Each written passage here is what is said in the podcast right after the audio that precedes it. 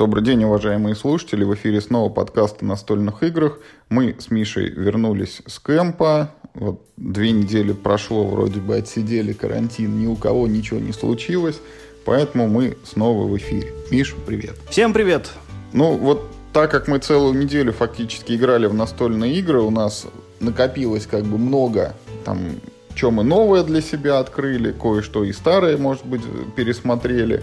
В общем, есть о чем рассказать, поэтому вот сегодняшний выпуск целиком и полностью будет посвящен впечатлениям от настолочек, которые мы поиграли на кемпе.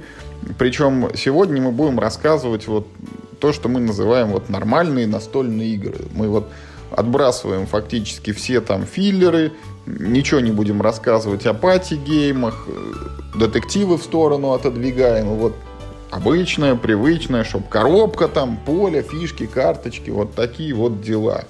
Вот именно о таких играх сегодня и пойдет речь. Ну, для начала, Миш, все-таки ты первый раз вот был на кемпе, ну, вот чуть-чуть твои ощущения, впечатления. Вот, жалеешь, что поехал, не жалеешь, что поехал, поедешь ли еще? Ни в коем случае не жалею, было вообще супер, было отлично. Мы еще э, ну, по дороге совершили такую небольшую экскурсию по красивым городам России. Мы останавливались в Нижнем Новгороде. И, чуваки, у вас просто офигенный город. Я на обратном пути тоже там еще на день остановился, потому как бы так мне у вас понравилось. Э, мы посмотрели Рыбинск, тоже очень такой милый провинциальный городок. И сам Кэм был как бы э, прям, ну, это прям вышка нам очень повезло с погодой, она была такая очень как бы сказать, ну, располагающая к настольным играм. Не было жарко, почти всегда шел дождь, там такое, ну, солнышко проглядывало, но не, там сильно не грело, поэтому мы все вот сидели и целыми днями с утра до вечера прям вот встал и поехали. Было круто. Я в какой-то момент подумал, что нужно сделать себе челлендж и сыграть э, типа в 20 разных игр, да, на кемпе. Ну, как бы я подумал, что это довольно много. Но уже к среде я выяснил, что в 20 разных игр я уже сыграл. И я свой э, челлендж переделал на то, чтобы сыграть в 20 новых игр для меня. И мне это тоже удалось. Конечно, мне сильно помогло, что мы играли в детективы, и как бы каждая детективная игра, она, ну, одноразовая, да, и фактически новая, поэтому четыре партии я набил детективами, но в остальном это все были э, новые, и, ну, что самое главное, это все были хорошие игры, мне вообще дико повезло, я за весь кемп не сыграл ни в одну плохую игру, которая мне не понравилась, мне понравилось вообще вот прям вот все, во что я играл. И это не потому, что я был на кемпе, а, ну, вот действительно так звезды легли, что, ну, вот ни во что такое ну, там, какое-то стрёмное, я не сел. Ну, максимум было, ну, типа, как бы, ну, типа, ок, нормально. Это вот самая, как бы, ну, э, самая плохая оценка из 21 новой игры, в которую я успел сыграть. Ну, сегодня мы будем говорить про ту категорию, да, вот, как я уже сказал, нормальные игры, да, и, ну, давай будем сразу начинать. Э, несколько игр, да, вот, которые были на кемпе, я, наверное, мог сыграть только там, потому что у нас в компаниях их как-то нету, они довольно дорогие, ну, и хотя они в России, в общем, есть, но вот как-то покупать их я не хочу, и я был, ну, ну рад возможностью э, воспользоваться, и, а, а там еще у тебя игроки есть, ну, то есть просто... И правила рассказывают сразу, не надо самому изучать. Просто рай, я говорю, ну, то есть ну вот э, на кемпе сыграть в 20 новых игр, это прям очень просто, потому что ты всегда, ну, как бы найдешь э, компанию, найдешь игру, главное, да, то есть э, все проблемы за тебя уже кто-то решил. Тебе привезли игры, которых у тебя явно нет, да? Люди хотят в них играть, они, видимо, знают правила. Вот. Ну и давай начнем с игры э, от Стегмайера Tapestry, да, которая называется «Эпохи». Вот. Э, в, после, после нашего зимнего подкаста э, с Соколовым мне, в принципе, было прям очень интересно посмотреть, что же такое это Тейпестри, почему столько хайпа, и действительно ли так она хороша, или так она плоха, когда там, как некоторые про нее говорят. Э, мой уровень ожидания был примерно такой. Я надеялся, что Тейпестри — это та игра, которую ты говоришь, ну, типа, новичкам говоришь, да, так, пацаны, сейчас будем играть прям в офигеть сложную игру, но вы справитесь, я в вас верю. Ты сдаешь тейпестри, огромную коробку, раскладываешь все это многообразие компонентов, объясняешь им правила, очень на самом деле простые, да, вы играете в супер простую игру, но они думают, что, ну, да, по итогам партии, вот из-за всего вот этого антуража, там всех этих финтифлюшек, рюшечек, они думают, что они очень крутые теперь настольщики и сыграли прям реально в хардкор. Несите варгеймы. Да, да, да, несите что-нибудь такое на 10 часов. Все, мы тебе крутые настольщики. То есть я ожидал, что Tapestry вот именно в этом формате будет прям очень, эм, э, ну, очень крутым первым шагом. Что она позволяет тебе э, вот, как бы, знаешь, это, это как в аквапарк сходить. То есть ты типа в комфортных условиях, но дух захватывает. Но ты как бы не утонешь в аквапарке, скорее всего, да, с большой долей вероятности. Вот, значит. Э, что надо сказать про эпохи? Ну, э, все уже поняли, что это абсолютно не игра про цивилизации. Я с этим, ну, скорее согласен, чем нет. Но какой-то общий флер там все-таки есть, да, то есть нельзя сказать, что просто, типа, тему натянули на механику, нет, это, ну, то есть эта механика, она все-таки, ну, может быть только вот про это, не про что другое она быть не может, там, про каких-нибудь художников средневековых ты эту игру не передизайнишь. Поэтому тут все-таки я полбалла ставлю, да, это, это так сказать, ну, полплюсика ставлю, да, за тематичность. Она там как бы есть, но не вот сказать, что эта игра тематичная. Э, механически игра действительно супер простая. И формально она из себя представляет смесь мини-игр. Их там что-то около пяти разных мини-игр, да. А, ну, играешь ты в эти мини-игры очень таким способом интересным. Твое основное действие в игре, ты двигаешь э, один из четырех э, ползунков на одну позицию вверх, и это фактически позволяет тебе совершить ход в какой-нибудь мини-игре. То есть там есть, э, значит, ну, мини-игра «Построй», значит, э, свой континент из кусочков. Это как бы часть э, открытия мира, да. Там есть часть э, «Построй э, свою собственную столицу из отдельных зданий». Эта игра больше всего напоминает судоку, но, но только ты не циферками заполняешь свой планшетик, а типа тетрисными кусками. Вот этими зданиями, да, фигурными, трехмерными, распечатанными. И, ну, такими просто маленькими пипячками по одной клеточке. Там есть э, что-то еще. Ну, в общем, там такие вот эти мини такие вот действия, которые в итоге, ну, сводятся к тому, что ты каждый ход получаешь сколько-нибудь очков одно, там, два, но ты, как, ну, ну, ты стабильно каждый ход что-нибудь дополучаешь. Или очки, или ресурсы. Поэтому игра, с одной стороны, действительно не сложна. Она тебя сильно не наказывает за ошибки. Ты там в основном только все получаешь. Там есть такое как, ну, ограничение, ты платишь за каждое действие своими ресурсами. Но эти ресурсы в большинстве случаев взаимозаменяемы. Ты можешь заплатить едой, а можешь там славой, или можешь заплатить, я не знаю, там, камнем. Поэтому это такой, как бы, ну, просто запас вот твой топлива, ты видишь, что у тебя суммарно 8 ресурсов, и обычно это означает, что у тебя, ну, как бы, ну, ну ты типа 8 километров можешь проехать по этим дорожкам. В принципе, без разницы, практически без разницы по какой. Ты можешь специализироваться на одной, ты можешь э, диверсифицировать э, свои вот эти, как бы, да, интересы. Э, но в целом, наверное, конечно, выгодно э, специализироваться, хотя я и не боюсь это прям, ой, ну, в смысле, э, не берусь это прям вот так утверждать э, сразу. Понравилось мне или нет? Ну, во-первых, очень крутой продакшн, это все понятно. Хотя он, да, действительно overproduced, и вот эти здания трехмерные я бы, честно говоря, тоже сделал бы картонными плашками, было бы просто удобнее играть.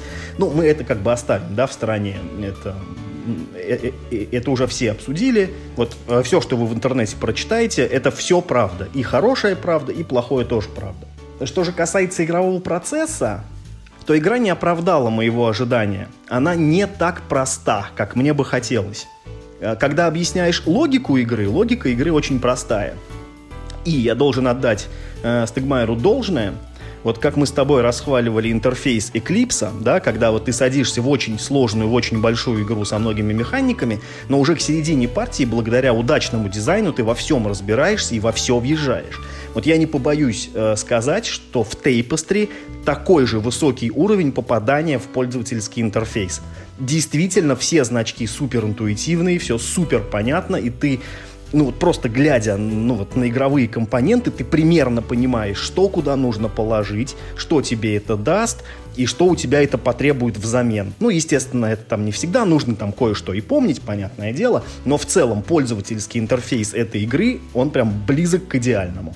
Я был рад, что я сыграл вот эту первую пробную свою партию и даже, наверное, сыграл бы еще. Мы играли в такой компании, значит, мы играли в четвером, нас было три полных новичка и один чувак, который супер опытный в этой игре. Он нам объяснял правила, он нам рассказывал, как играть. И, естественно, он выиграл. вот я бы, наверное, сыграл бы в эту игру с людьми, как бы, ну вот, э, ну, э, чтобы все были, как, ну, равного уровня. Потому что, конечно, э, ну, несмотря на все то э, случайное, что есть в игре, а случайностей там очень много, все-таки опыт в этой игре важен, он роляет. Играть все-таки надо уметь. И, ну, я чувствовал некоторое такое скажем так, ну, моральное превосходство вот этого нашего старшего товарища, да, который, ну, явно играл супер осознанно, а мы там, как слепые щенки, там какие-то ходы делали невразумительные, пытаясь понять, как же нам, типа, ну, максимизировать приход очков. Поэтому, ну, от меня игра, наверное, получает шестерочку. Себе я брать не буду. Если меня будут спрашивать мои друзья, типа, стоит ли купить им, то, как, ну, вот зная э, тех, э, с кем я постоянно играю в настолке, вот этим людям я тоже не порекомендую. Эта игра, конечно, ее очень тяжело кому-то сказать, что вот да, братан, тебе вот эта игра нужна. Вот, может быть, мне не нужна, а вот тебе нужна. И это, конечно, ну, в первую очередь, как мне кажется, больше интересный эксперимент.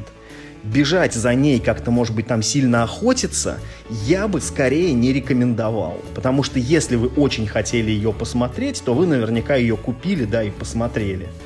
Если же вы как бы к этому относитесь, ну, было бы интересно сыграть, но типа вот, ну, типа как бы и обойдусь, если не получится. Я рекомендую ее не покупать, даже, может быть, и в складчину я бы не рекомендовал покупать. Но если кто-нибудь предложит, то не отказывайтесь. Эта игра стоит того, чтобы в нее, ну, там, типа, пару раз поиграть.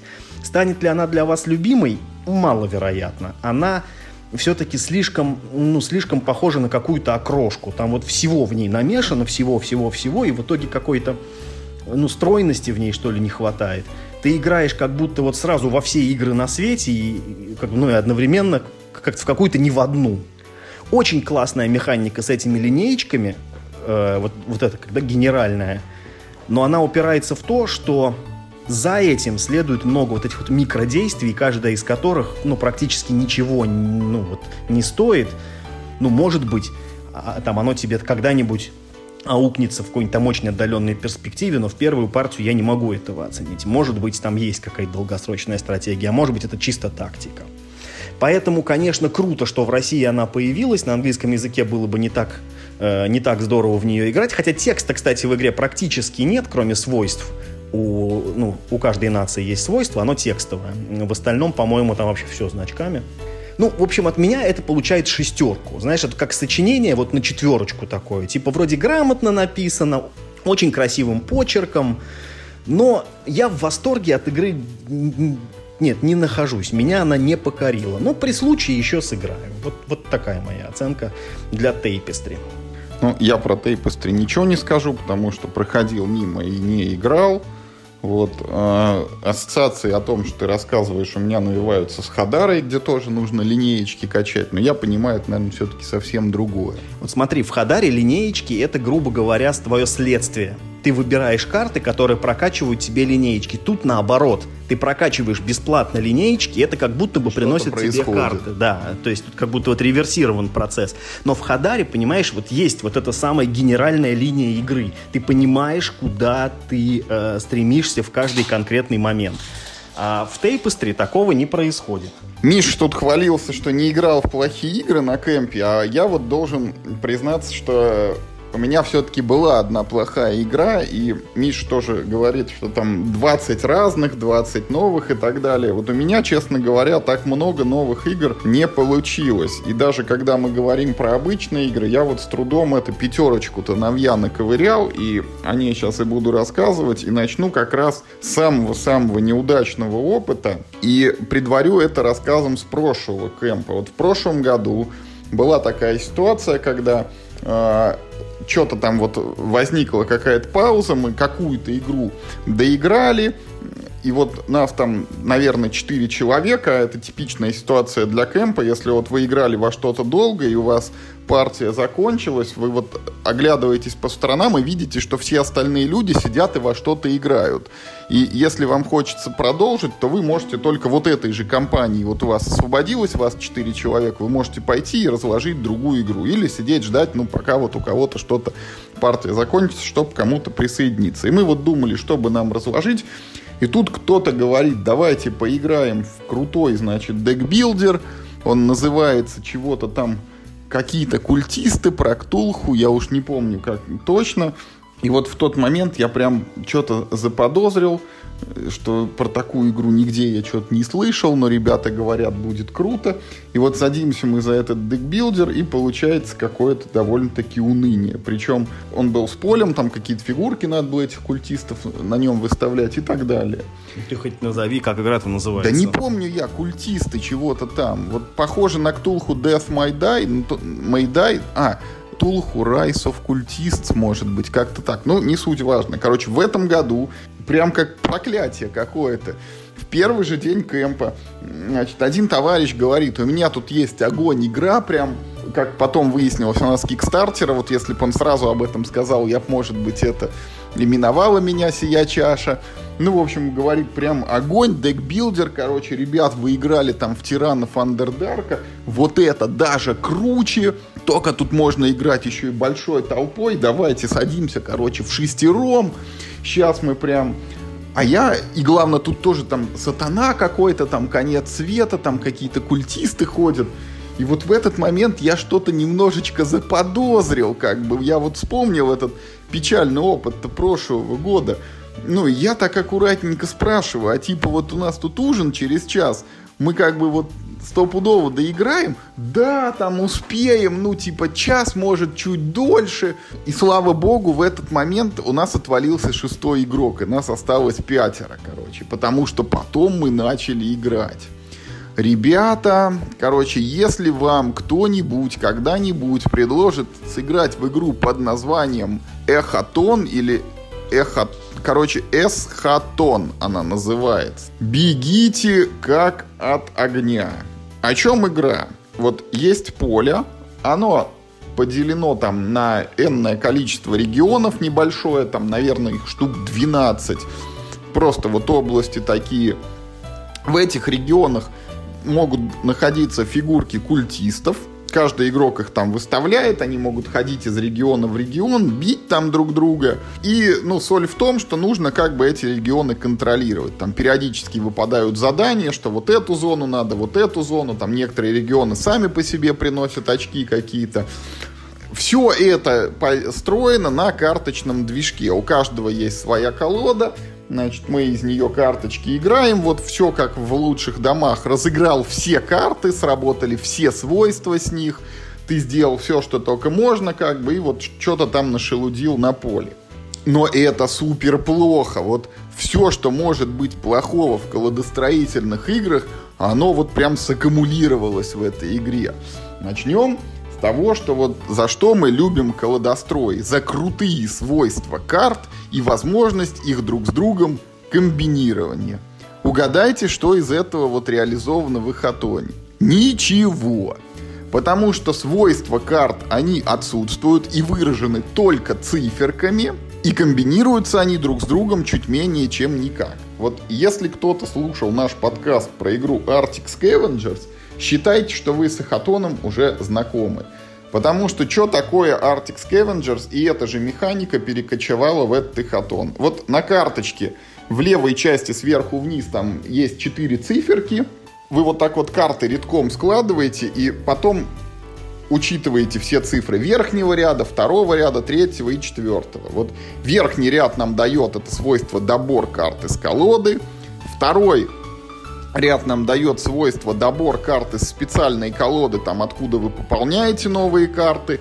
Третье – это ресурсы, чтобы покупать карты с открытого рынка. И четвертое – это как бы активация вот ваших солдатиков на поле, там, движение и атака. И как вы думаете, как выглядит типичная карта в этой игре?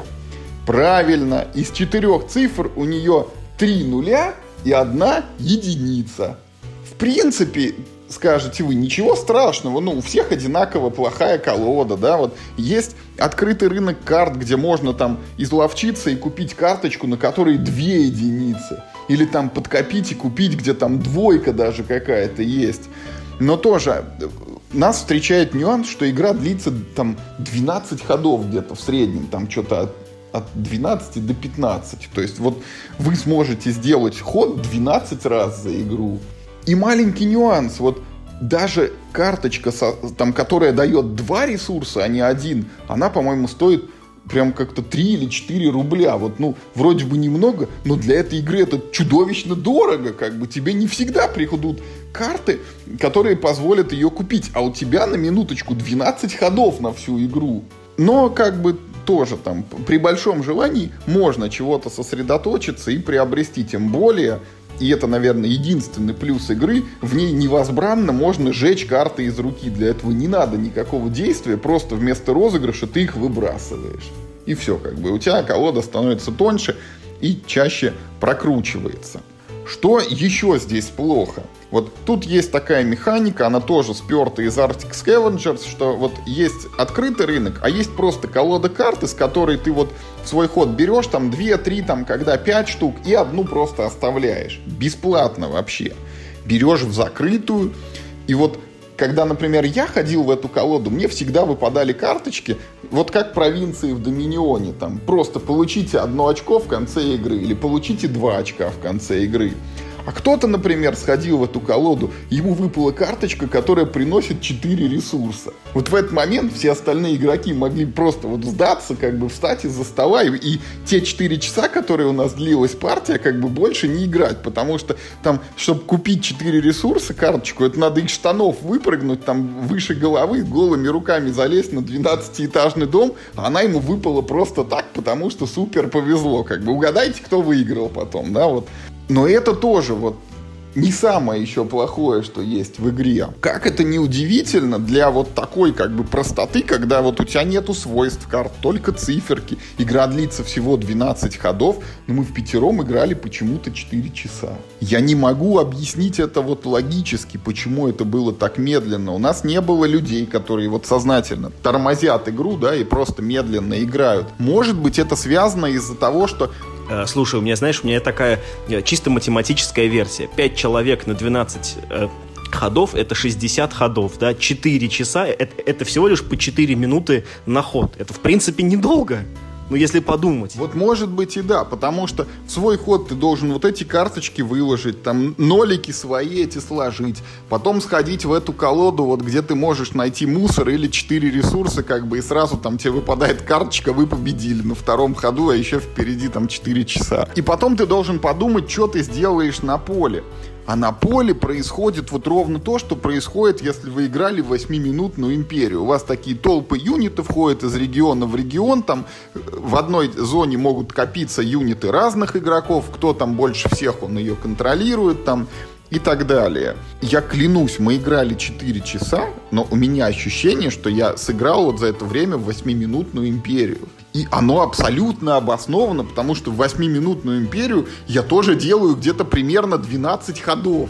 И они примерно такие же, только вот я также бегаю по полю, только не надо вот это вот шелудить раскладывание карт, там лазание в рандомную колоду и так далее. А, ну еще вот в качестве бонуса, короче, в игре нету цветов, и вот все карты они как бы, ну вот там светло-серые, темно-серые, вот таких вот, это сюжетно обосновано, у нас конец света, наверное, над землей серное облако, там солнце уже через него не просвечивает, и все как бы в сумерках и в потемках. Ну, в общем, игра вот, ну, у меня такие яркие эмоции, потому что год, наверное, или два уже мы как-то, ну, очень так выборочно, вот я смотрю на новые игры, я за них не хватаюсь за все подряд, я всегда думаю, а понравится ли мне она, и вот тут я прям столкнулся с игрой, которая, ну, прям чудовищно плоха, и еще и 4 часа мы в нее играли, вот прям супер комбо бегите как от огня, вот 4 часа своей жизни, которые я потратил на эту игру, должны вот не зря пропасть, а послужить всем урокам слушателям, поэтому никогда в нее не играйте. Это плохая игра, это игра с Кикстартера, это игра такая же, даже хуже она, чем вот Arctic Scavengers, и если вам хочется колодострой с полем, играйте, пожалуйста, в Тиранов. Тираны на фоне этого из Хатона просто прекрасны. Ну, тут как бы, что называется, это бодливый э, корове бог рогов не выдал. Я не думаю, что кто-нибудь где-нибудь эту игру найдет. Я надеюсь, что она в России в одном экземпляре существует. Ну, ладно, это как... Это что называется экзотика, экзотический фрукт. Ты всегда, когда пробуешь, у тебя есть опасность отравиться или, или что он окажется внутри, не знаю, с червями и мухами, которые считаются деликатесом почему-то. Ну да, я, конечно, смотрел на ваши постные лица, я к этому времени сыграл уже, типа, там, в пять разных игр, и Юра такой, да, мы да после ужина под вечер, да, мы доиграли в Асхатон с такой с, супер кислой миной. Ладно, вернемся к Кикстартеру. То, значит, про что я сейчас буду рассказывать, это прям полная противоположность твоего этого из Хатона, хотя тоже длится, ну, типа, долго. Ну, может, не 4 часа, а, наверное, где-то 3 часа мы партию играли, или там 2 с, э, с большим хвостиком. Э, я, наконец-то, поиграл в Massive Darkness. Э, ну, не сказать, чтобы новая игра, давным-давно ее Crowd Games у нас в России, в общем-то, дистрибутирует, и, и, и она, по-моему, до сих пор еще у них и продается, и на барахолках активно ходит. И, э, ну, большого смысла э, как, ну, описывать правила я, конечно, тут э, не вижу, потому что э, все играли в зомбицид, и я буду отталкиваться от этого. Я буду эту игру сравнивать с зомбицидом.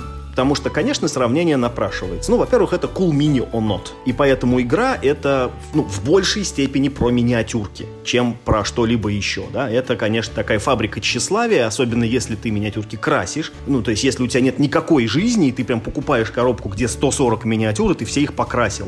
Только для того, чтобы потом перед друзьями похвастаться. В общем, это очень какая-то странная мотивация, но если ты такой человек, то прям вот Massive Darkness это вот, наверное, одна из коробок, которая должна быть у вас в коллекции. Значит, э, что касается касается самой игры, то это довольно классический dungeon кроулер, но э, с такими, как сказать, э, своими, значит, особенностями. Во-первых, в него можно играть в двух режимах, как, как наверняка многие знают. Можно проходить кампанию из отдельных последовательных миссий с сюжетом, а можно играть в такой тип, как скирмиш, когда у вас просто одна миссия, вы ее прошли, все, на этом сюжет закончился, э, герои растворились в эфире, и, короче, больше ничего не происходит. Э, ну, нужно отметить, что играли мы с Константином Масленниковым из Meeple House, который у них там как бы главная голова, такой главный производитель производственный человек и просто очень приятный парень в общении. Кость, привет, если ты это слушаешь.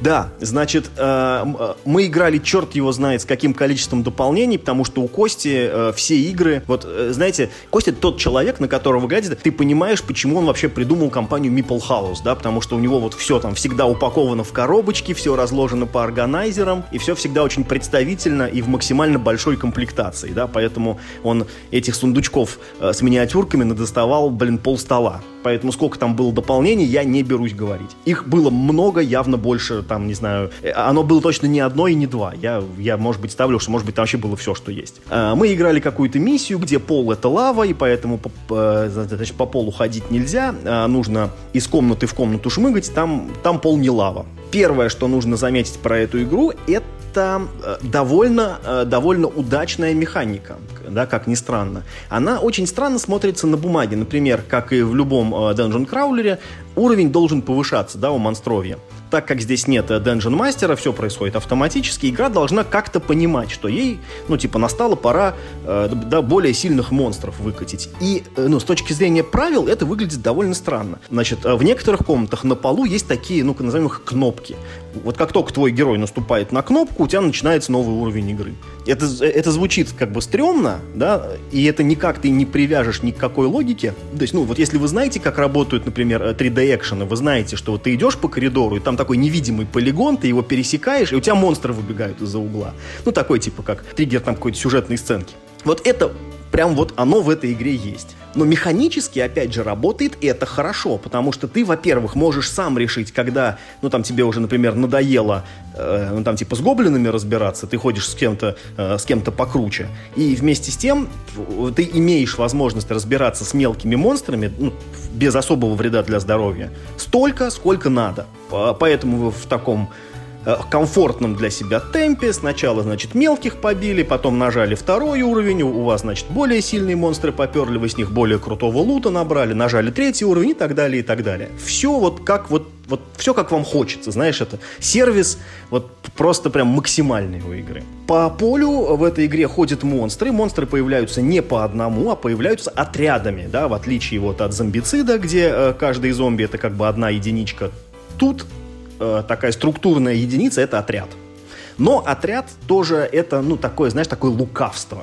Это вот как раз, знаешь, начинается вот это минька-закидательство, потому что отряд представляет из себя своего командира и сколько-то прихвостней.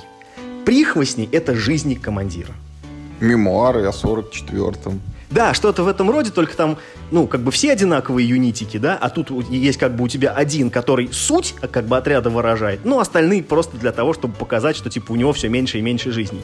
Да, там есть забавная механика, она называется механика оглушения, ты можешь То есть, ну, а, а в чем суть? Ты как когда атакуешь отряд, ты не можешь выбирать кого. Ты атакуешь типа всех, поэтому сперва отлетает мелочь, а, а потом, когда ее не остается, то начинает э, дохнуть, собственно, командир. И есть механика типа оглушения, когда типа все упали, и ты тогда можешь выбрать, кого бить. Это, это типа, как, знаешь, типа как критический выстрел выбросить и сразу убить командира э, без, э, без, безо всех остальных. Вот. Э, из монстров падает оружие, и что прикольно, монстры сами могут носить оружие, это довольно забавно. В игре практически, ну не что практически не нужно считать, но подсчетов там в принципе минимум. Кубики символьные, кубиков максимум может быть 3, поэтому э, ну, не бывает, что ты прям бросаешь там 25 кубов. Правда, бывает, что ты бросаешь не 3, а, например, там 4 э, там, или 5 кубиков. Бой проходит за один бросок, что я очень люблю. То есть э, ты набираешь сразу пул защиты монстра и пул своей атаки. Бросаешь все сразу, вычитаешь из атаки защиту и, и все нет никаких сложных пост-предэффектов, там тапнул карту, получил ману, а ману потратил на то, чтобы умение там, а умение, вот я переместился, пузырек выпил, еще такого нет. Все очень, э, скажем, ну, прямолинейно и для такой игры достаточно динамично. Я в этой э, э, то есть, ну, э, это была для меня новая игра, поэтому я довольно долго вдуплял в правила и мы играли, наверное, несколько медленнее, чем могли бы. Но я должен сказать, что эти там, ну, будем говорить, три часа, там, ну, плюс-минус 20 минут на сценарий, э, они пролетели, в общем-то, ну, для меня, ну, в общем-то, ну, ну, с интересом. Мне не было скучно. Я не могу назвать себя поклонником такого жанра, но это ну, очень достойный его представитель. Классные миниатюрки, большое разнообразие врагов. И вот та система, которая встроена в игру, да, она позволяет, она как бы, ну, дает возможность э, за одну партию посмотреть врагов сразу много. То есть там у тебя в этот ход, там, там у тебя зомби условные, в следующий ход там у тебя крокодилы, а потом у тебя, я не знаю, там элементали, а потом магии, и, и все это как бы генерируется само собой, как бы естественным образом, и, ну вот, не надоедает, что у тебя сейчас гоблины, там, там завтра гоблины, на обед гоблины, значит, и на ужин тоже будут гоблины ты как-то вот типа не знаешь действительно, что тебя ждет, там за следующим углом. Боссы, это как бы, ну, опять же, рандомно вытаскиваются, ты не знаешь, там, какие тебя будут ждать боссы, лейтенанты. Прокачка устроена довольно прикольно. Там тебе дают такой э, блокнот, да, с отрывными листочками, и ты в нем там галочки ставишь, когда опыт ты набрал, и раз поставил следующую галочку, там раз поставил следующую галочку. А, то есть, ну, потом блокнотик выкинул. Ну, то есть, листочек выкинул. Поэтому я, ну, я, в принципе, с удовольствием сыграл. Мне, опять же, хотелось бы, чтобы ну, партия как-то побыстрее шла, потому что я довольно быстро правила освоил, и не думаю, что если бы я сразу их знал, мы сыграли бы сильно быстрее. Ну, скорее всего, мы сыграли бы, может быть, не за три часа, а может быть, там, за два с половиной, да, в, ну, в таком более динамичном темпе. Играли мы втроем. Э, насколько я понимаю, максимум можно 4 игрока взять в игру. И...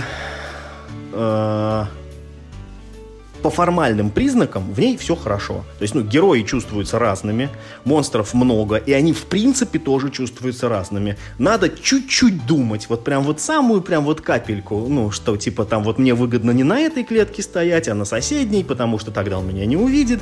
Но вот не происходит такого, помнишь, как в Deranged, ой, в этой, господи, в одержимости, да, когда ты, так, он ходит на 7 клеток, а до меня там 8, что же мне делать, мне сходить на 5 или на 3, но через реку.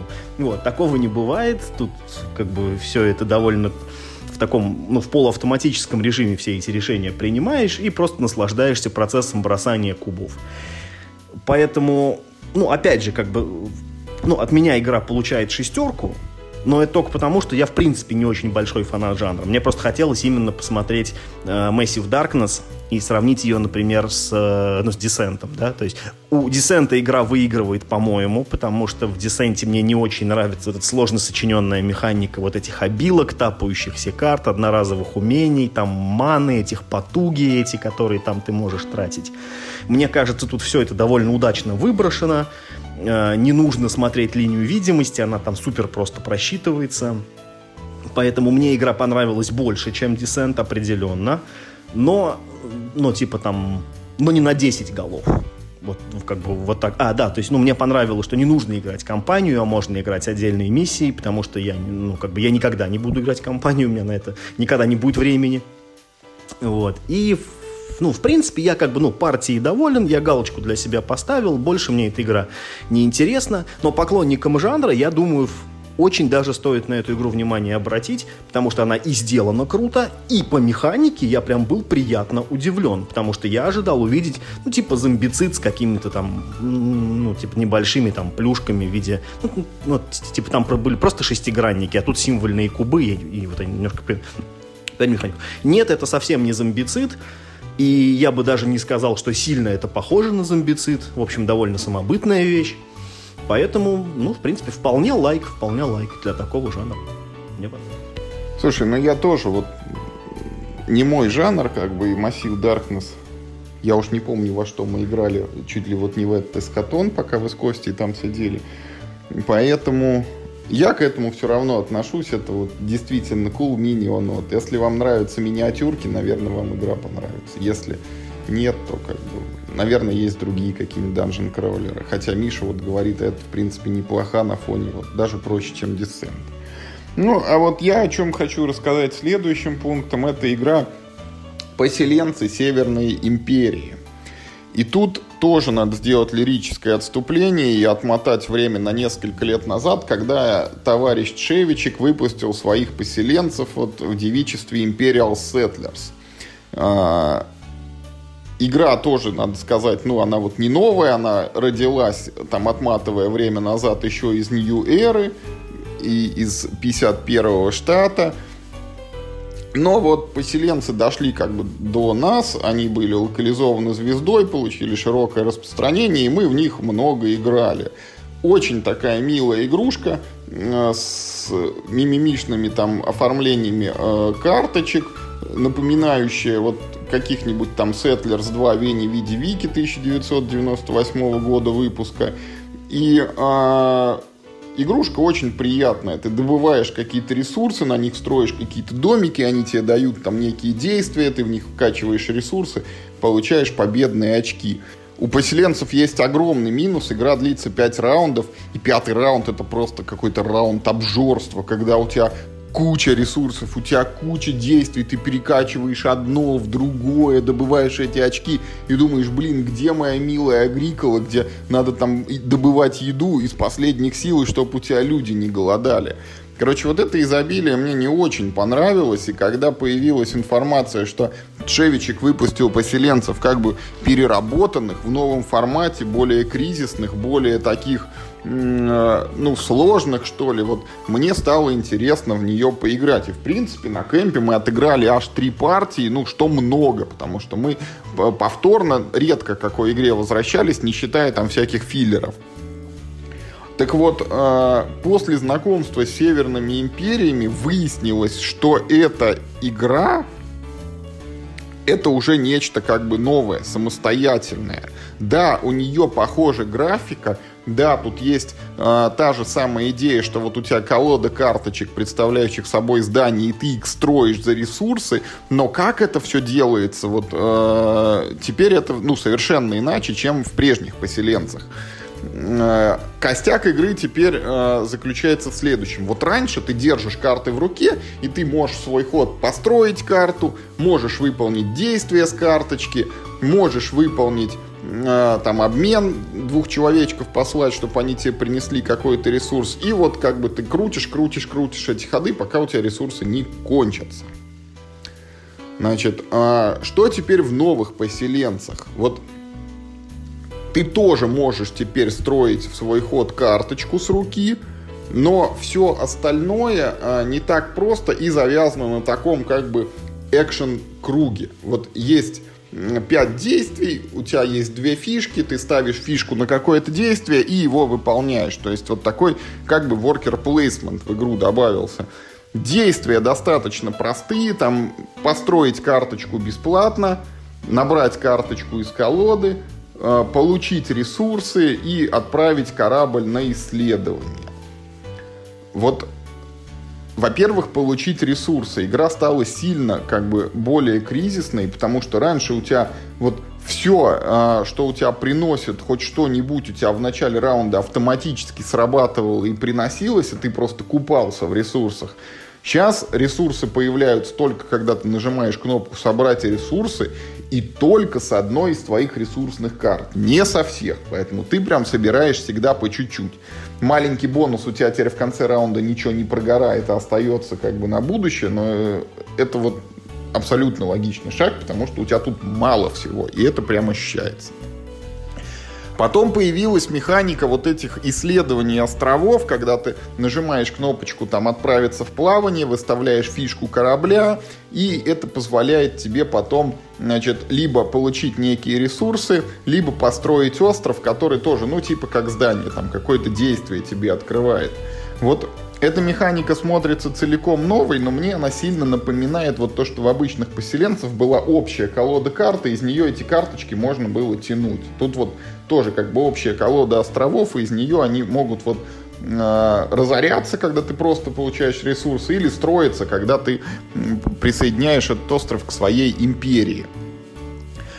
А, общие ощущения, повторюсь, игра стала сложнее, она стала кризиснее, ресурсов меньше, действия у тебя вот эти два воркера, ну там можно их яблочком покормить, и они еще раз что-то сделают, ну как бы четыре действия в ход у тебя максимум.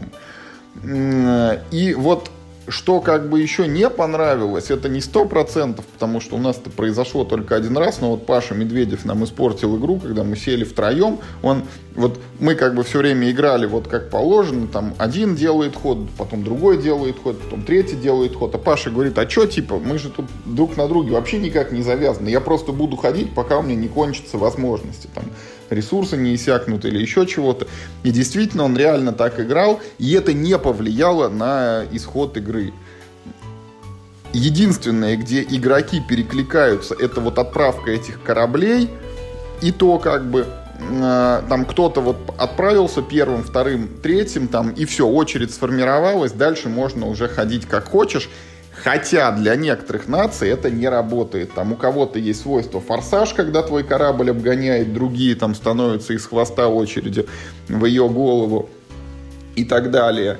И второй момент, который мы тоже не использовали и который, возможно, как бы существенную роль играет, тут можно по-прежнему ходить друг другу в гости с топором в руках и рушить чужие здания. И по идее, по идее, когда вы видите, что соперник построил какой-то там производственный движок и вот зарабатывает очки, прямо их гребет лопатой, вы должны к нему прийти и вот порушить тот домишко, который ему эти очки поставляет. Мы этого не делали, а это тоже может иметь значение и не позволить вот играть каждому, вообще не считаясь там с ходами.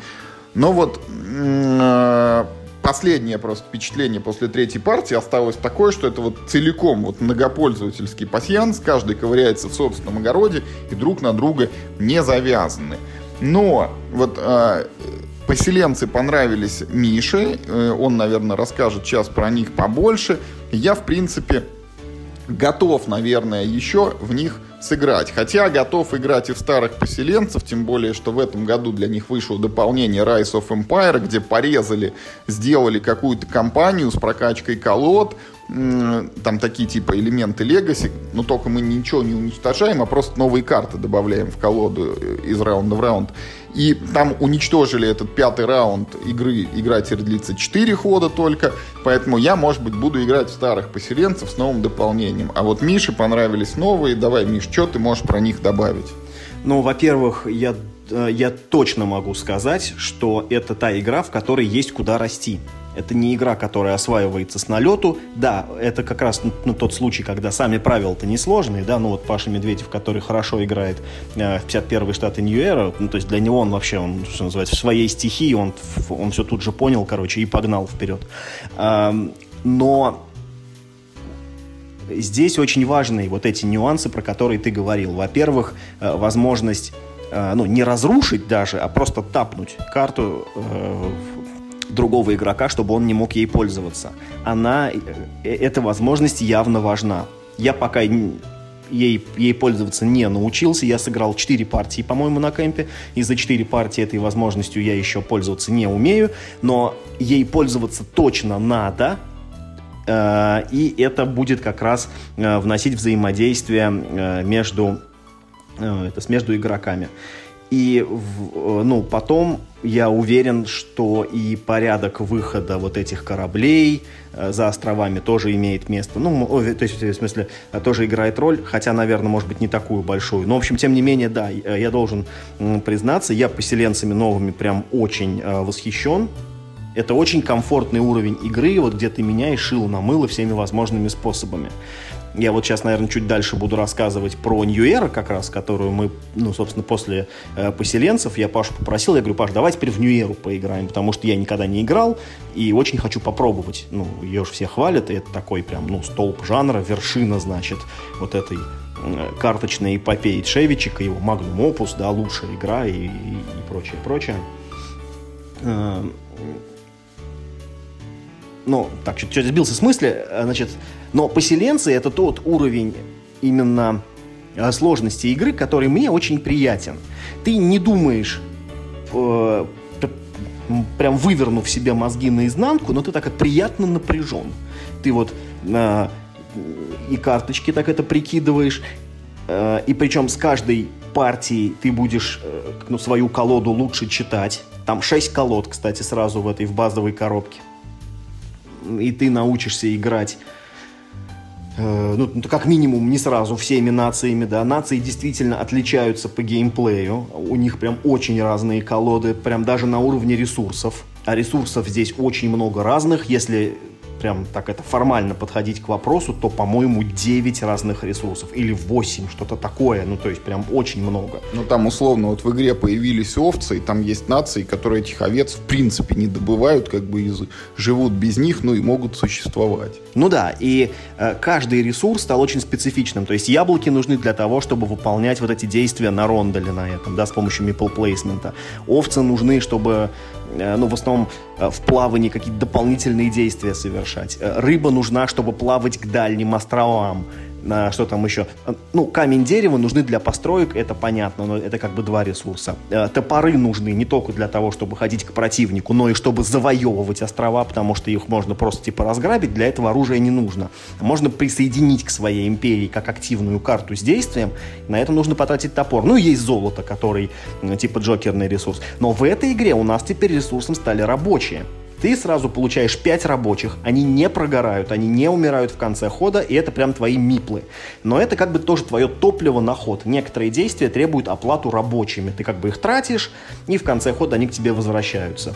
Э, поэтому есть смысл их, их и побольше прикупить. Это как бы получается еще один ресурс. Ну вот как бы сами, сами считайте, как много разных ресурсов, и они все э, ну, более-менее узкоспециализированы. И, и нации отличаются тем, какие ресурсы они могут добывать легко, а какие ну, скажем, неочевидными какими-то способами. И плюс тем, что, например, некоторые нации могут, ну, там, скажем, за рыбу построить здание. То есть, ну, вот никто не может, а они раз и могут, да. Или, например, там, типа, вот если у них есть овцы, они могут, типа, плавать, а, ну, а другим для этого, там, скажем, рыба нужна. Ну, то есть вот какие-то такие тоже неочевидные способы использования классических ресурсов. Плюс в игре есть соло-компания. И я специально, значит, э, решил, что раз уж мне так игра понравилась, я должен на кемпе, где куча народу хотят поиграть в настольные игры, сесть и сыграть в соло-компанию. И я это сделал я прошел один... Achievement Unlock, да, сыграть соло-игру на кемпе. Абсолютно, да. То есть я одну миссию ради интереса, я решил посмотреть, что это такое, э, как это устроено, и, ну, ну, типа, интересно ли это. И да, это вполне интересно. Там сколько-то миссий, я уж не помню, там такой отдельный буклетик. Ну, их не то, чтобы много, их, типа, там, по-моему, меньше десятка. Но там добавляются, во-первых, э, в каждой миссии добавляется еще одно действие, которое в базовой игре вообще невозможно выполнять. Ну, прям в правилах прописано, типа, вот вы можете еще вот это делать. Плюс добавляются некоторые ограничения, например, там, типа, вы должны э, в конце игры иметь э, хотя бы по одному ресурсу каждого типа. Ну, например, вот где хочешь, там и бери. Даже если твоя нация не умеет их добывать, ну, блин, придумай способ, как, их, как его там откуда-то родить из воздуха, да. Вот. И, ну вот, э, в, в той миссии, в которую вот я играл, там типа была зима, да, и нужно было постоянно кормить своих рабочих. Если ты их не кормишь, ты теряешь очки. Ну, вернее, не постоянно, а, а типа к концу игры нужно было типа всех прокормить. Поэтому, ну, типа, много рабочих это выгодно, но тогда будь готов запастись э, большим количеством там рыбы, яблок, овец и прочего. Вот. Поэтому даже соло-компания в этой игре вполне, вполне, вполне играбельна. Поэтому я прям очень рекомендую поселенцы Северной Империи. Не гонитесь за дополнениями. В базовой коробке очень много контента. 6, 6 э, колод, реально разные. Вам нужно к ним привыкнуть, вам нужно в них нормально поиграть. Поэтому смело покупайте базовую коробку, нормально в нее наиграетесь, купите там еще дополнения. Я дополнения пока еще даже не пробовал, хотя на кемпе они были, можно было попробовать. Я не совался, мы играли только базовыми вот этими э, нациями. Они э, в правилах расставлены в неком порядке сложности, и я рекомендую начинать с простых, а потом переходить к сложным, потому что мы попробовали было с Юрой сыграть, ну, ну типа просто рандомными, да, нациями, которые просто из коробки вот вытянули вслепую. И так вышло, что мы взяли две самых сложных нации, и было, ну, блин, очень, ну, ну очень некомфортно. Руки связаны, механизмы вот эти, э, ну, добычи всего не вполне понятные. Поэтому, конечно, э, вот этот плавный старт, который может вам дать простая колода, он очень кстати. Вот. Ну и раз уж я про это, про все начал, давайте я прям кратенько расскажу про New Era, да, про которую, собственно, да, уже заикнулся. Вот, значит, э, New Era — это большая такая, да, классная карточная игра про постапокалипсис, мрачное будущее, где все озабочены, значит, ресурсами, оружием, бензином, там, какими-то шестеренками и прочее, прочее. И э, э это как раз та игра, где в качестве основного ресурса используется, ну, скажем так, человека-часы и километраж. Такие вот такие вот пространственные... Такие наглядные и понятные каждому вообще вещи. Да, да, да, да, да, да, да. Вот. Что должен сказать? А, в общем, Э, спасибо большое Паше Медведеву, который потратил свое время для того, чтобы втолковать мне, во-первых, правила игры, ну, они, может быть, не так сложны, э, во-вторых, прям четко показать, как и что в этой игре работает, что откуда берется, на что надо обращать внимание, как в этой игре получать очки. Только благодаря ему, наконец-то, вот, ну, к концу партии я реально я осознал, что я делаю, и начал играть уже, ну, по-человечески. даже чуть было не выиграл. Ну, как бы я думаю, что меня Паш, конечно, пощадил еще. Значит, что хочу сказать про. New Era, блин, классная. Реально, вот стоит понять э, тот язык, на котором игра с тобой разговаривает, а он сложный, он очень, он, он очень неочевидный, там вот эта трехэтажная логика в этой игре существует, когда ты получаешь ресурсы вещественные, да, преобразуешь их в ресурсы типа виртуальные, а ресурсы виртуальные ты преобразовываешь в карты, да, которые опять могут как-то вещественные какие-то ну, вот, ресурсы опять преобразоваться. Ну, то есть, э, что я имею в виду? Что в этой игре э, существует, по-моему, три типа ресурсов. Красненькое – это типа оружие, синенькое – это типа топливо, и, по-моему, черненькие это человечки. По-моему, больше нет ничего. Но эти ресурсы... А, нет, а серые шестеренки, вот. Да. И, и, и еще кирпичи, это, это, это, это как Джокер. Значит, э, эти самые ресурсы сами по себе ни для чего не нужны. Ты не можешь их никуда потратить. Ты должен найти способ преобразовать красненький ресурс в красненькую стрелочку – и вот эту красненькую стрелочку ты уже, ну, собственно говоря, ты уже, в общем, ими оперируешь. То есть вот эти некие ресурсы второго уровня, да, то есть вот как будто ты убил, типа, оленя, но, но ты не можешь есть сырую оленину, его, типа, нужно в консервы закатать, а консервированные банки это, это, типа, твоя мера еды, да, ну, как бы вот какая-то такая логика. И это поначалу необычайно сложно понять. Эм, причем эта логика, а, а, ну, она распространяется не на все, Э, вот, например, людей нельзя превратить в стрелочки. Да? Люди — это вот только люди. А шестеренки, ну, которые являются, типа, там, деталями, механизмами, там, разными полуразобранными какими-нибудь моторами и прочим, да, их можно превратить в стрелочку, например, да, и там, скажем, и, скажем, оружие тоже в стрелочки превращается. Но я вам клянусь, вот э, э насколько я не люблю зубодробительные сложные игры, если вы поймете этот язык, если у вас в голове вот это все-таки как-то, ну, пусть хотя бы как-то, не обязательно сразу хорошо, но хотя бы как-то оно, оно у вас выстроится в целостную картину, блин, парни, это отличная игра. Она мне очень понравилась. И я всерьез думаю, не купить ли мне мастер-сет, который сейчас Гага выпустил на русском языке за очень вменяемые деньги. И меня останавливает только то, что мне вот как раз, э, спасибо вам, дорогие друзья, мне как раз подарили, собственно говоря, поселенцев Северной империи. Вот. то есть, ну, если бы не эта оказия то я очень, может быть, даже сделал бы выбор в пользу мастер-сета. Хотя, э, ну, хотя про него я ну, ничего не знаю, э, лишь то, что пишут, что типа мастер-сет хуже, да, чем. Э, мы, мы играли с Пашей, во-первых, дуэльно, во-вторых, только вот в Era, без 51-го штата и без Винтера, потому что Паша говорит, что типа, ну вот Era сама по себе очень типа хороша. И, ну, у меня, в общем, не возникло никакого желания на таких дополнений. Карт куча, они там практически все разные, Э, и в ней, блин, реально тон, мегатонный просто геймплей в этой игре.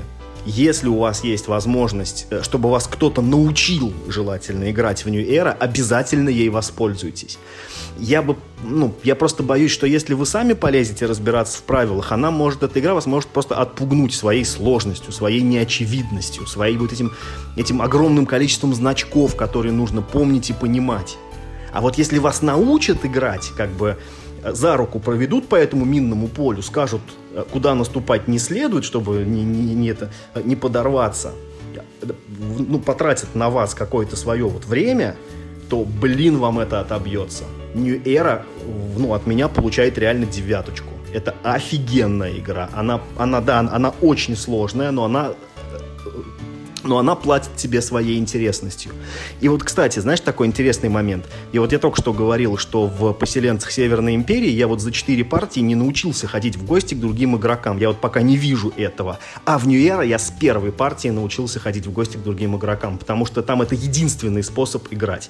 Да, это дополнительная сложность, но потратив на это усилия, ты получаешь еще один пласт геймплея. И мне это тоже очень понравилось. Ну, качество компонентов я судить не берусь, потому что у Паши Медведева э, он как бы э, по кускам собрал себе архи-делюкс издание, да, которого в природе на самом деле не существует, и у вас такой игры не будет, как у него, потому что там у него кастомные ресурсы, какие-то там протекторы специальные, в общем, там у него все супер-пупер.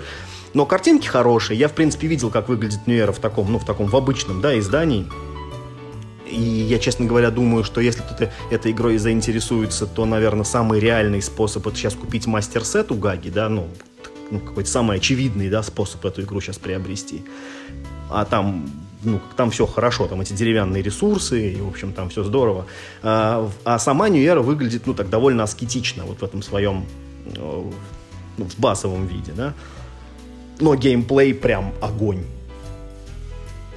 Я что хочу сказать, я когда-то ведь я тоже играл в эту Era, и я помню тоже вот это недоумение, когда тебе говорят, вот у тебя ресурсы, а вот эти стрелочки.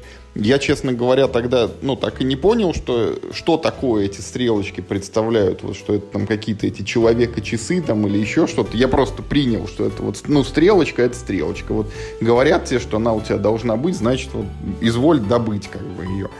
Вот. А, в игре я тогда тоже разобрался, но после одной, может быть, максимум двух партий, как бы вот с чистой совестью прошел мимо, но сейчас мне кажется, что это может быть та же самая э, история, которая у нас случилась с инновацией, когда в свое время я вообще не понял, что это такое, а вот годы спустя мы в нее поиграли, и как бы вот сейчас я готов инновацию раскладывать снова и снова, потому что она, ну вот, она интересна, она дает какие-то неординарные комбинации карт, она дает до сих пор эффект открытия, потому что мы не все еще карты знаем даже, вот не, не все видели.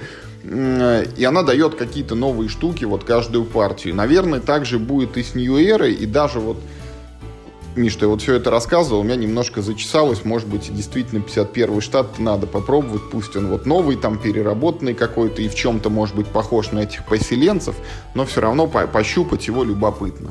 А, смотрите, э, я знаю, что очень большую подробную статью про сравнение Нью-Эры, там, 51-го штата и всей-всей-всей вот этой линейки э, писал в свое время э, Володя из Латвии, у него она на сайте есть. Но, если кто-то действительно имеет опыт игры и в Нью-Эру, вот, ну, которая отдельной коробкой продавалась, вот в этой, ну, в, в зеленой коробочке, будем так говорить, и в мастер-сет, где ее переработали – пожалуйста, напишите в комментариях, насколько эти игры схожи, отличаются и, ну, вообще, это может быть ну, типа, разные вещи. Потому что, вот я помню, что Вова написал, что мастер-сет это больше похоже на поселенцев, чем на Нью-Эру.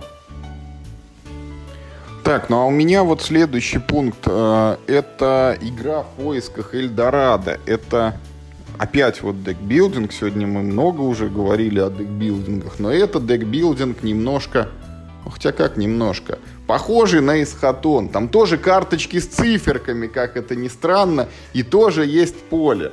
Но игра это не сравнивается с тиранами, мы не будем проводить тут никаких сравнений, потому что это декбилдинг с полем, но он сделан совсем в другую сторону. Это игра гонка. Поле здесь представляет собой некую трассу, по которой нужно двигать свои фишки и привести их к финишу. Сюжетно это игра о приключениях там каких-то искателей сокровищ в джунглях Амазонки или ну вот где-то вот, короче, там в Латинской Америке. И наши вот эти исследователи, у каждого игрока их два, они бегут, значит, по зарослям там где-то, по песку, где-то по воде сплавляются, там проходят через какие-то препятствия. И вот а, все это представлено в виде шестиугольников на поле. Вот мы по клеточкам бежим, бежим, бежим. И чтобы делать шаги, мы играем карты с руки. А карты это вот там э, походить по джунглям, походить по морю, походить по песку, и на них есть циферки, там 1, 2, там 3, и на поле тоже некоторые клеточки имеют пометки, там вот единичка, двойка, тройка, соответственно, когда ты играешь там карту джунгли 3, ты можешь пройти либо три клеточки вот со сложностью 1 по джунглям пробежать, либо одну тройную. А, и э, сам этот декбилдинг, он такой весьма как бы зачаточный, там тоже нету каких-то комбинаций карт, там практически нету эффектов добора, там только, может быть, там 2-3 раза за игру у вас получится добрать вот больше положенных пяти карт своих вот из колоды. А, и сам, собственно, декбилдинг заключается в том, что вот ориентируясь на то, э, какой ты сейчас этап трассы преодолеваешь, ты докупаешь себе в колоду там нужные карты. То есть, если ты приступаешь там штурмовать джунгли, ты стремишься вроде как купить больше карт, которые помогают двигаться в джунглях. Там пробежал джунгли, дальше море, значит, покупаешь этих моряков с веслами, чтобы быстрее плыть. Э, карт самих в игре при этом не очень много, там э, разных, наверное, ну, штук может быть 15, причем они в таком полуоткрытом рынке лежат, изначально всегда доступны там 5 или 6 видов, а потом, когда один полностью выкуплен, там в стопочке, ну, я не знаю, может быть, там 5-10 карт, не очень много, вот, ты можешь выбрать одну из других, там, 10 доступных стопок. И а, вот мы играли только вдвоем в нее. Может быть, это тоже сыграло в плюс игре, потому что все получается очень быстро. Это вот так, как это такой зачаточный декбилдинг. Ты вот свои кинул карты на стол, прям быстро подвинул свои фишки, и все, как бы ход твой закончен. Не 4 минуты, как в эсхатоне. Вот, и сразу ходит следующий игрок, а так как нас двое, мы вот чередуемся. Ну и вот реально ощущение такого динамичного темпа гонки, оно чувствуется. При этом а, так как это вот позиционная в какой-то степени игра на поле, там есть такой эффект, что вот можно там толкаться, где-то образовать пробку, там блокировать путь, не пускать другого игрока, там специально встать вот, если есть более легкая клеточка и более сложная, вот ты встал на легкую, и он там должен теперь из штанов выпрыгнуть, вот найти тройное весло, как пройти через это тяжелое море, его форсировать. И это тоже как бы все вот прикольно, так весело, не напряжно. Это лайтовый такой декбилдер, который очень понравился. Не знаю, как он играется на троих, на четверых, там максимум в четвером можно играть, но предполагаю, что тоже достаточно бодро. Опять же, из-за того, что ход отдельно взятого игрока отыгрывается достаточно быстро. А, по ощущениям, эта игра мне очень напомнила Картагену механически они совершенно разные, вот, но есть схожие черты, потому что в Картагене ты бежишь тоже как бы толпой, там у тебя 5 или 6 фишек, здесь у тебя 2 фишки, тоже надо играть карточки, чтобы двигаться вперед, только как бы тут у тебя немножко более осознанно ты подходишь к формированию колоды. Вот что, что именно тебе э, нужно, чтобы э, преодолевать всякие препятствия. В игре там есть еще какие-то всякие мелкие приятные фишки, там есть какие-то пещеры, что если ты рядом с ней встал, ты получаешь разовый бонусный жетон. Если ты бежишь первым, тебе там надо какое-то препятствие преодолевать, с одного участка переходишь на другой карты, и это немножко тебя замедляет, это, ну вот, привет Еврогеймам, чтобы ты вперед сильно не вырывался, как бы у других игроков сохранялся шанс тебя догнать. За счет того, что у тебя там разные колоды, ты можешь сжечь карты, докупать какие-то новые, более мощные карты, сохраняется интрига. Там, если кто-то вырвался вперед, это совсем не факт, что это будет сохраняться всю игру, и может быть ты там сумеешь совершить финальный рывок ближе к финалу и вырваться на победное место. Вот, э, и все это еще так, знаете, вот в таких как бы э, хорошая игра семейного уровня, она оформлена еще достаточно приятно, вот на столе лежит такая яркая, там вот всякие эти джунгли, там вода, пески, вот э, эти человечки, там сами карточки, они оформлены, я не знаю, это вот э, у меня такое подозрение родилось, что на каждой карте там есть, ну, типа как пасхалка, потому что герои, они вот навевают, навевают какие-то ассоциации. Там вот мы рассматривали, там есть типа крокодил Данди, есть этот Дуэн э, Скала Джонсон, там может быть еще кого-то из актеров мы не распознали. В общем, э, это вот тот случай, когда особо ничего не ожидалось от игры, но мы попробовали, и мы в нее тоже сыграли два раза, потому что после первого остались хорошие впечатления, и там выпала возможность повторить, мы эту партию повторили. Вот э, еще раз, на 100% не буду говорить, что это супер-супер-супер, но сам бы вот с удовольствием сыграл на троих, на четверых, попробовал, как она играется в таком составе. Вот. Мне очень тоже понравился э, в поисках Эльдорадо. Ты забыл упомянуть, что это Райнер Книция. А в ту версию, которую продается в России, оформлял Дютре, поэтому тут, что называется, одни метры. Распространяет ее компания Лавка. А компания Лавка скоро будет делать второй тираж и с дополнением. И, пацаны, я вам скажу, возьмите обязательно и возьмите с дополнением. Это одна из лучших игр для простых людей, в которые я играл, наверное, за последние года полтора. Супер простые правила, никаких исключений минимум текста, абсолютно динамичный геймплей. Вы можете сами отрегулировать э, длительность и сложность партии, взяв больше или меньше кусков трассы.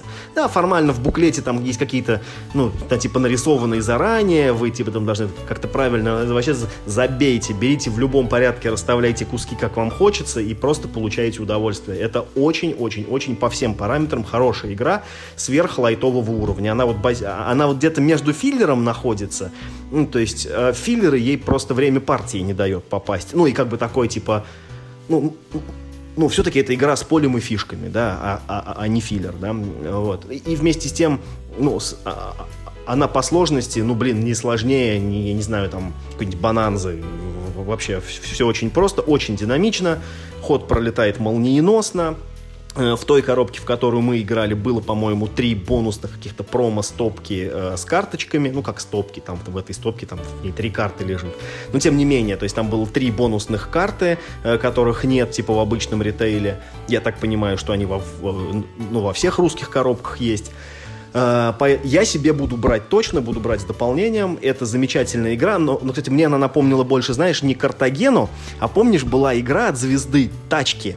Очень неплохие, недооцененные гоночки с кошмарным оформлением, но очень хорошей механикой, где нужно было три круга проехать по трассе, э, грамотно разыгрывая карты с руки, потому что карты там, ну, типа, были специфические, в любой момент их нельзя разыгрывать, нужно момент выгадать, и, и, и вот то, то, как бы ты от нее получаешь э, выгоду. Вот. Э, мне и та игра нравилась, а это такой, знаешь, как будто 2-0.